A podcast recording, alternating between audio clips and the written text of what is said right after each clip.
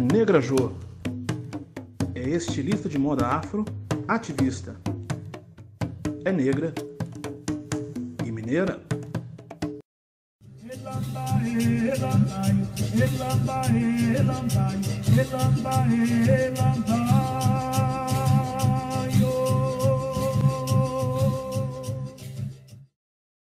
Ela tem 41 anos. É nascida em Sul, aqui em Minas Gerais. Ela é filha do senhor José Ambrosio Ferreira da senhora Rosângela da Silva Ferreira, em memória. E ela também é bisneta de angolanos, irmãos angolanos. Ela é coordenadora do grupo de dança Afro-Pérola Negra, é membro do movimento da Marcha do Empoderamento Negro de Manhuaçu e do grupo de mulheres negras empoderadas, Ilhas de Benguela. Ela é proprietária do Negra Chica Atelier, maquiadora especializada na pele negra, turbanista, artesã, cantora, coreógrafo do Dança Pérola Negra. Meu Deus do céu. É... No MNG de hoje, no Minas Negras de hoje, uma honra apresentaremos Josângela da Silva Ferreira, mais conhecida como Negra Jô. Ocolofé, Negra Jô. Ocolofé, Rogério.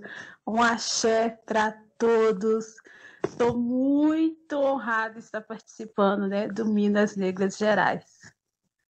Honrados estamos nós por receber você aqui, né? Ah, que bom. Você, você, já veio a caráter, né? Como uma, uma rainha africana, né? É, assim, né? É o como eu me visto diariamente, né? Ah, eu tô é? sempre assim. É. É muito Ué. raro né, me ver assim com a roupa normal. Às vezes, quando eu vou assim, normal assim para as outras pessoas, né? Quando eu vou assim, às vezes eu vou na rua, tá muito frio, eu tô de moletom, o povo olha assim, ah, não, cadê o turbante? Cadê a roupa afro? Então já sou uma referência, né? A Jo tá vindo. Vamos ver a roupa que a Jo vai chegar. É desse jeito. E E aqui na tá cidade eu sou a única, né, que, que visto assim. Ah, por enquanto, não é isso? Por enquanto. Por enquanto. é, Vamos disseminar tem essa alguns clientes, tem alguns clientes também. Não, não é? Então, falando dessa moda, e falando também um pouco das suas raízes africanas, né? Você é bisneta de angolanos. Sim. É, é, eu queria saber, na verdade, você sabe qual a procedência é, dos teus bisavós em Angola? Se eram de alguma tribo? Ou não tem muita notícia disso? Olha, eu os conheci. Hum, né? Eles moravam em São Paulo. A história, né, que chegou até a nós é que meu vovô, ele veio, né, veio fugido da, da, da, da escravidão, né? Me parece que um senhor matou o, o pai dele e ele veio e ficou aqui nas terras de São José do Mantimento. E a vovó também veio. Aí eles foram encontrar no Brasil né? Ele veio, me parece que na adolescência, uma coisa assim, ela também. Eles se encontraram em São José do Mantimento e casaram. Aí depois foram para São Paulo, tiveram os vários filhos e cada um foi morando no lugar. Até então tinha sumido, ninguém tinha notícia que meu avô ficou nessa região, né? Aí depois de um tempo, meu pai viajando, aí foi, não sei como ele entrou, alguém entrou em contato com meu pai, e aí meu pai foi descobrindo. Aí meu pai foi lá, foi em São Paulo, conheceu e depois nos levou lá para conhecê-los. O meu avô tinha perdido contato com os pais. Você mantém contato com parentes lá, com familiares ainda? Não. Não sabemos, porque eles vieram, mas assim, deixaram tudo lá, então não foram mais, não, te, não tiveram contatos. Até então nós ficamos sabendo dessa história mais tardar, né? Porque minha avó que contou, porque ela falava assim, todo mundo falava, nossa, a só pensa em roupa colorida, só pensa nisso, só pensa em África. Aí minha avó, mas também, né? Aí senta aqui que eu vou te contar a história. A história foi contada bem, eu já era adolescente. É. Isso, já tinha conhecido eles, já era adolescente, aí cresceu. Eu não sei se eles tinham receio de contar a história, alguma coisa assim. Com base nessas tuas raízes, nessa sua africanidade, dá para ver pela sua roupa, né, tal, com essa pessoa de luz que você é, é eu acredito que a sua arte começa aí, né? A, a sua arte, ela, ela já é sintetizada pela sua africanidade. Você sente isso? Totalmente. Totalmente. Desde vindo assim, da, da, minha avó, do meu avô, né? Meu, meu avô e minha avó são né, da religiosidade matriz africana, são sacerdotes, meu avô já é falecido, minha avó ainda é viva. E, e eu venho de mulheres que são artesãs, assim, muito forte, com a criatividade muito forte da minha família. E sempre assim, o artesanato delas era muito diferenciado, né? Um trabalho. E quando eu comecei, eu só de, eu tenho o dom de só de ver assim, já imaginar como aquilo é feito, de criar, de sentar e vir criações assim maravilhosas e também muito ligada à música, à música afro, ao samba, né? Porque a família do meu pai é, meu avô era sambista, então é ligado ao samba, ao carnaval. Então a arte veio desde que eu era muito pequena. Com três anos de idade, eu já era a rainha da bateria do, da escola de samba do meu bairro. Ó, oh, desculpa aí. Você tem um currículo vasto, né? Desde tenra idade. Como é que. Vamos falar um pouco do seu trabalho com o Negra Chique Atelier. Como é que iniciaram esses trabalhos?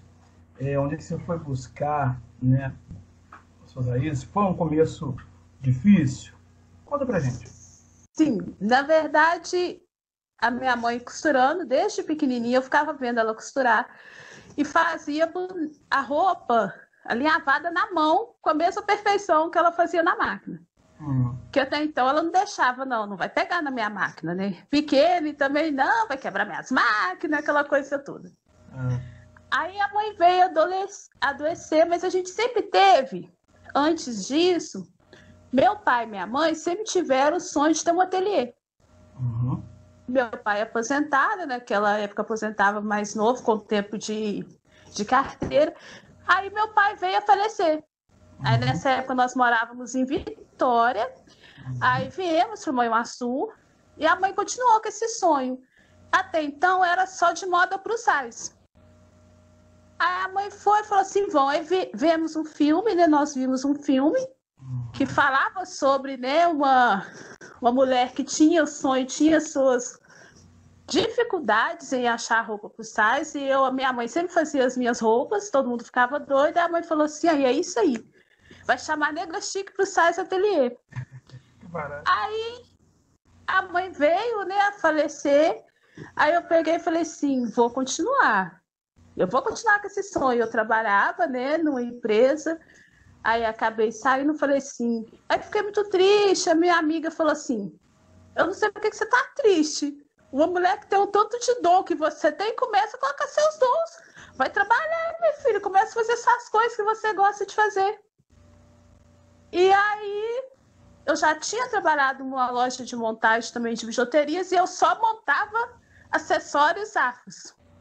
Que todo coincidência, assim, não? É, todo mundo ficava assim, nossa, mas é diferente. Às vezes sabe quando falava isso, não vai pegar. Eu falei, vai, vai, você vai ver. E todo mundo queria comprar para montar as minhas peças. E aí eu falei assim, aí fui comecei fazendo as roupas para os sais. Só que sabe quando você é levado, assim, sem perceber, para moda afro? Hum. Eu fui, na hora que eu vi, eu já tava assim, eu achei, consegui achar os tecidos. Na hora que eu vi, eu já tava navegada, assim, de corpo e alma na moda afro. Eu acho que tem mão dos seus ancestrais aí. Com certeza. Não é não? Com certeza. Isso Ai. assim, eu sinto isso com certeza. Então, aí como eu já fazia parte do FOMENE, né, que é o Fórum Mineiro de Entidades Negras, e no Fomene, sempre que tinha, são cinco dias. No Fomene tem o FOPI. Uhum. E esse fórum, eles são geralmente de três. Então. São. E esse fórum ele tem de três a cinco dias e sempre tinha um espaço para exposição. Aí eu comecei, minha primeira exposição foi no FOPI. E daí todos os FOPI eu estava fazendo exposição de roupa, desfile, é... a oficina, né? Eu dava oficina de amarração e turbantes. Então, assim, ali já estava minha clientela. E depois no curso de férias também. Então as pessoas já vão, ah, já vai vir. Então, assim, aí que foi fazendo meus clientes, né? Tem cliente no Rio, tem cliente em São Paulo. E vou devagarzinho. É difícil, não é tão fácil, mas aos poucos, né? Eu vou conquistando os meus sonhos. Já, hoje eu já tenho contato com o estilista da Angola, né? Uhum. Que é muito meu amigo, então ele está para vir no Brasil, a gente está trocando uma ideia. Olha. Então, assim, eu amo muito o que eu faço. Eu faço de amor, assim, de coração, assim, eu amo. Isso é eu é viajo. Isso é completamente perceptível. A sua pessoa mostra isso, né? Você falar já é toda voz, parece uma festa, né? Acho um barato. Hoje no Brasil, a gente tem um mercado é, comercialmente promissor, a moda plus size, né? Você acredita que a moda afro plus size ela venha a se sobressair nos próximos anos, sendo uma moda não somente para pretos, mas também para brancos, para eh, indígenas e, blá blá blá. Sim, eu acho que o, o mercado para moda afro, size, que hoje eu não faço só plus size, eu faço em geral, porque todo mundo queria, eu falei, não posso ficar só na moda plus size, né? Então hoje é só negra chique ateliê, que aí eu faço é, moda masculina, moda feminina, moda infantil, tem as bonecas também que de vez em quando, quando a celebridade manda que elas têm que vir, elas aparecem por aí. E eu acho que sim, como a vida também né, dos irmãos em África para o Brasil, eles já vieram trazendo muitos tecidos. Hoje tem muito deles aqui no Brasil, né, que são até estilistas, né, e que têm seus próprios ateliês. Eu acho que cresceu muito essa valorização da moda africana e da moda afro-brasileira também, que é essa né, mistura né, do que nós temos no Brasil, igual, por exemplo, eu gosto muito de confeccionar com chita, misturar chita com tecido africano, acho que fica muito bonito. Então nós vamos né, fazendo essas misturas, porque ah. né, o, o, tecido africano ele chega muito caro para nós no Brasil. Então uhum. nós vamos pegando também o que nós temos no Brasil, né, para fazer aquela mistura bonita e o resultado final fica show. É, você falou que você é a única aí em Manhuaçu que anda de turbante na rua e moda afro. É, não está na hora de espalhar uma sementinha por aí, não? E essa sementinha se espalhar também nas Minas Gerais? É, é um trabalho que tentamos e muito. Uhum. Mas, assim, por exemplo, eu tenho as meninas do meu grupo, de vez em quando usam. Né? Eu tenho algumas clientes também que usam. Para você ter uma ideia, Rogério, eu fui a primeira que essa volta do, do cabelo black power, eu fui a primeira a usar nessa nova geração na cidade. Você imagina quando eu passava na rua. Aí você imagina quando eu saí com o meu primeiro turbante bem armado, bem grande, né, na rua, como o povo olhava. Porque você vê lenço. Lenço você vê as pessoas andando de lenço, né? Mas o turbante todo grande, armado, não. As pessoas olhavam e eu, como eu não ligo, todos mais eles olhavam, falavam, oh, oh, nossa! Ah, eu empinava e levantava minha coroa e pronto. Maravilha. O que, que você acha que está faltando para os mineiros usarem um pouco mais essa moda afro?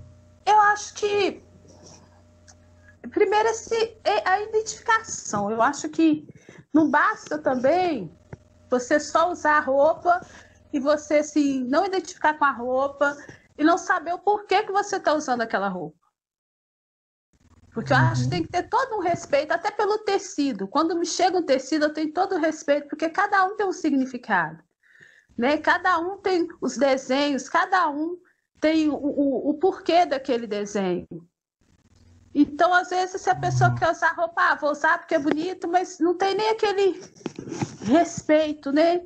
Pela roupa. Muitas pessoas, vou te falar como começou, a, a quando eu fiz a primeira marcha aqui, uhum. aí eu pedi para todo mundo ir bem colorido.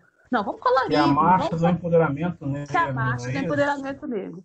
Muitas pessoas chegavam aqui, ah, Jô, mas eu não uso colorido. Ah, não, mas eu não uso isso porque é feio, meu pai fala que é feio, minha mãe fala que é feio. Então ainda tem aquela coisa que a cor não fica bonita no tom de pele. Aí o que, que eu sempre hum. falo, gente? Olha a África, a África é todo colorido, os tecidos são coloridos, são cores. Como que não fica bonito da minha cor? Igual eu falo, eu adoro amarelo, eu adoro laranja, eu adoro cor forte. Então, assim, tem muitas meninas que com o trabalho do Teresa de Benguela, com a roda de conversa, que hoje, assim, mudou totalmente o jeito de vestir, o cabelo, meninas que só usavam cinza, preto, hoje usam colorido. E falam mesmo aí, hoje você usa isso aqui é porque a Jo foi, deu orientação, falou que não era tão feio, porque antes eu não usava. De jeito nenhum. Uma coisa que eu venho perguntando a muitos entrevistados aqui no MNG é o seguinte: muitas das coisas que a gente ainda tem, não só aqui em Minas, mas no Brasil, é resquícios né, da, de uma era escravocrata. E aí eu atribuo esse, sabe, essa vergonha de usar roupas coloridas ou de assumir a cor da sua pele, por exemplo, ser negro ou negra, a essa, uh, a essa era escravocrata que passou, que os nossos ancestrais passaram. Você acredita nisso também? E se acredita, é, quais seriam as formas que você sugeriria para a gente sair dessa? Eu acredito com toda e total certeza que há muitos ainda. É, por exemplo, se você for conversar né, com, com, com, a pessoa né, já, já, já mais de vida, por exemplo, minha avó, eu tenho uma avó que tem 90 anos. Então, assim, ela já é muito moderna, assim, no pensar dela. Mas o meu, meu avô, que já era falecido, ele assim, o pensamento dele era que aquele pensamento, né, escravocrata, que você tinha que criar cor para cor não sofrer tanto racismo como ele sofreu. Então, assim, quando ele falava, e eu mesmo, minha prima, né, nós assim, nós somos apaixonadas, né, pela nossa raça, pelo homem negro. Ele virava, ele falava assim: não, minha filha, vocês estão, vocês não vão fazer isso não. Então assim, até hoje eu lembro e eu custei a entender o porquê.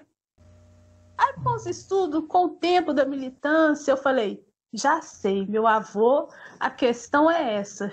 Ele não queria que os netos sofressem como ele sofreu.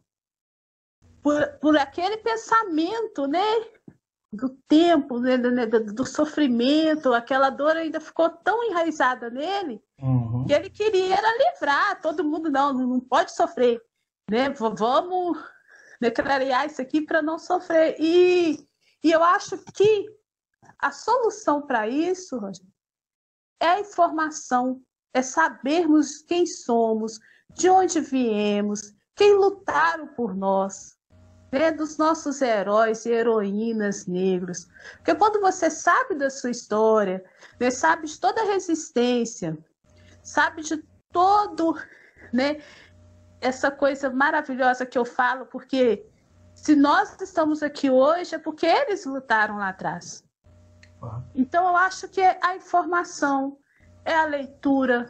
Hoje nós, hoje nós temos né, escritores negros maravilhosos, né, que nos ajudam muito, né? Porque na minha época de criança não tinha na escola essa informação. Na minha época também não. Nós só tínhamos que, ah, você foi escravo e pronto.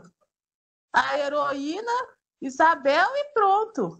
ou 13 de maio, ou 20 de novembro, e só, né? Só! Nós não tínhamos a real história, não, essa aqui é a sua real história. Né? Vocês eram reis e rainhas em África. Uhum. Né? Foram trazidos escravizados né? para esse Brasil. Então, acho que esse é o que eu faço com minha sobrinha Isabelle. Desde de bebezinha eu já vou falando, ela tem cinco anos. Então ela já tem empoderamento, ela já sabe da história, ela já sabe quem é ela, já, já se valoriza, já gosta do seu cabelo, né? Então, assim, esse é o processo, a educação, a informação. E falando em, em valorização, educação, ressignificação, uhum. é, voltando um pouco naquele assunto sobre os movimentos negros aos quais você participa, né? De grande relevância. E dentre eles tem a Marcha do Empoderamento Negro, de Manhuaçu, uhum. e o grupo de mulheres negras empoderadas, Teresa de Benguela. Eu queria que você falasse um pouco sobre esses movimentos e como vocês trabalham é, no sentido de trazer informação às novas gerações e a uma geração da nossa geração. Vamos lá. a marcha é, aqui sempre chamava né, o movimento negro né, de Moço, no qual já fiz parte, uhum. para estar tá se apresentando no 7 de setembro. Só que ficava aquela coisinha assim, aquela coisa, muita escola, muita coisa corrida, e passava assim, tipo assim, né? Passa rápido e pronto e tal. Eu falei, não, nós vamos ter que inserir mais os jovens nesse desfile, chamar a comunidade né, negra para esse desfile. Então vão ter que fazer uma, uma chamada assim maior. E tinha graça, na época ela era secretária da escultura, uma mulher que ajudava muito, né? Nessa promoção pela igualdade racial, e ela tinha várias ideias. Ela foi me chamou, Jô, o meu sonho é que passa, mas assim, que leva dança, Jô, que leva alguma coisa assim. Eu falei, mas eu posso fazer? Não vão querer parar, porque se eu for levar a dança, você sabe que vai ter que parar em pontos estratégicos para dança. Ela, não, eu quero dança, eu quero atabaque, eu quero isso. Falei, então tá bom. Aí nós conversei com as meninas, falei, então vamos fazer a marcha do empoderamento negro, então, em Manhuaçu. Aí convidamos um, um, grupo de fora, de Maimirim, uma cidade próxima, que vieram com a capoeira, umas meninas com uma colelê, e nosso grupo fez abertura. E aquilo, Rogério, nós ia mandando, normalzinho, porque aí as fanfarras vão tocando. Aí, em frente ao palanque central, assim, aí paramos e começou o som da tabaque.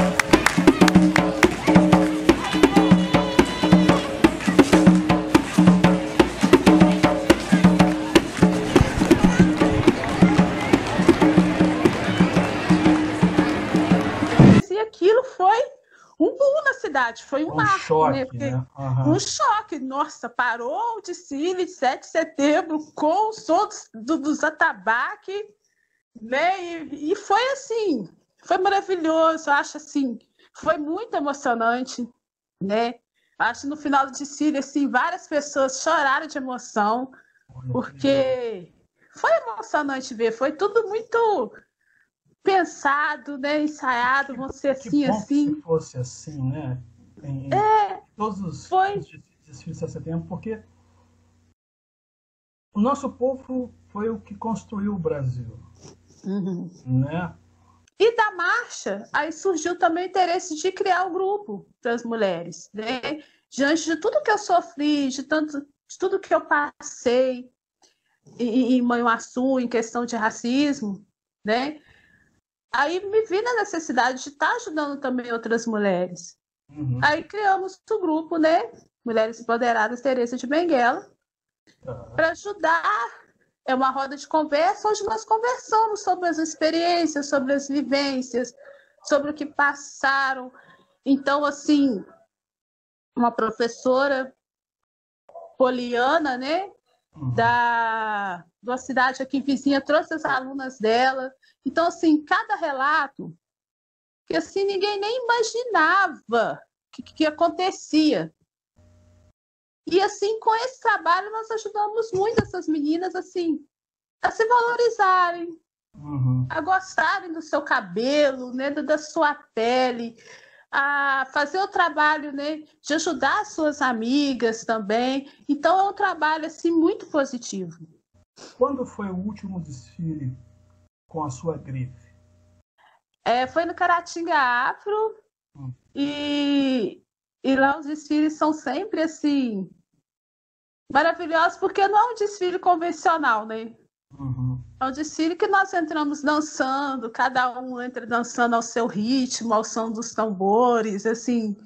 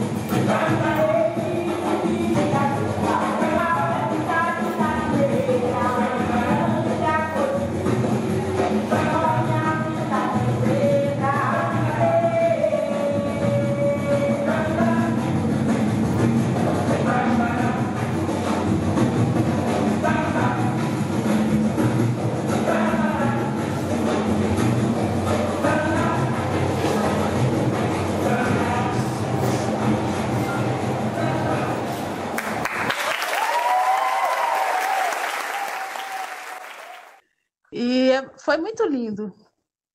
E eu sempre coloco a minha família para desfilar, minha avó, minhas tias que moram ah, lá, minhas primas, sim. Todo, todo mundo tem que participar. Todo né? mundo, porque eu chego assim, eu chego lá com as roupas, uhum. deixa eu combinar, ó, essa aqui vai desfilar, e já chego no evento assim, quem quer desfilar? E na hora. A gente não tem aquele padrão, né? Ah, assim não. Chegamos lá na hora e falamos, vai acontecer o desfile. Queridíssima, estamos chegando a mais um fim de uma grande entrevista. Ah, você é uma pessoa de luz. Ai, obrigada. Uma força muito bacana, uma pessoa muito bonita, por dentro e por fora. Gratidão obrigada. pela participação aqui no Minas Negras. E, por gentileza, é, diz pra gente quem quiser, quem quiser conhecer mais o seu trabalho, onde encontrar e manda uma mensagem também para todos os pretos e pretas em Minas Gerais afora e Brasil afora. Diga lá. Ai, primeiramente, gratidão, gratidão por tudo, pelo convite. Eu fiquei muito honrada, muito feliz, né? E muito feliz, estava um pouco nervosa, mas correu tudo tranquilo, graças a Deus, graças aos meus ancestrais. E eu moro em Manhuaçu, né? O ateliê fica no bairro São Vicente, né, na rua Alcino Salazar. E, quem não tiver em Manhuaçu, como é que te encontra? Eu envio, envio para todo o Brasil.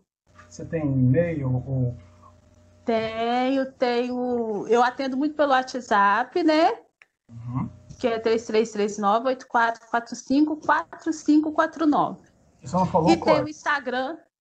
Oi? Você falou o código. 33. Ah. E tem o Instagram, arroba negrachique.atelier. Ah, Estou lá também no Facebook. Uhum. Negra, é, Negra Jo Negra Chique Atelier também no Facebook, tá bom? E uma mensagem que eu passo é muita força, perseverança e sim, informação, gente. Vamos saber quem somos nós, né? Igual, por exemplo, né? Eu fiz uma live esse mês, estou fazendo as lives de quem é você? A primeira pergunta é quem é você? Saber quem somos, de onde viemos, né? Qual é o nosso papel aqui? O que, que eu posso fazer para estar tá ajudando o meu irmão? Né? Nós passamos por um momento muito difícil, que é esse momento de pandemia. Então, o que a, tudo que eu posso passar é isso. Não é fácil, a vida não é fácil. Nós viemos aqui para lutar e cada dia uma luta diferente, mas com muita força, com muita fé, com muita axé, que é tudo de bom, nós vencemos. Muito bem. Eu conversei hoje com a Negra Jô, lá de Manhuaçu, Minas Gerais, as nossas Minas Negras Gerais. Né? A Negra Jô é prova de um Brasil negro que dá muito certo. Gratidão Ocolofé. Até a próxima. Gratidão, Ocolofé, axé. Inscreva-se no canal, dê o seu like e compartilhe com seus amigos.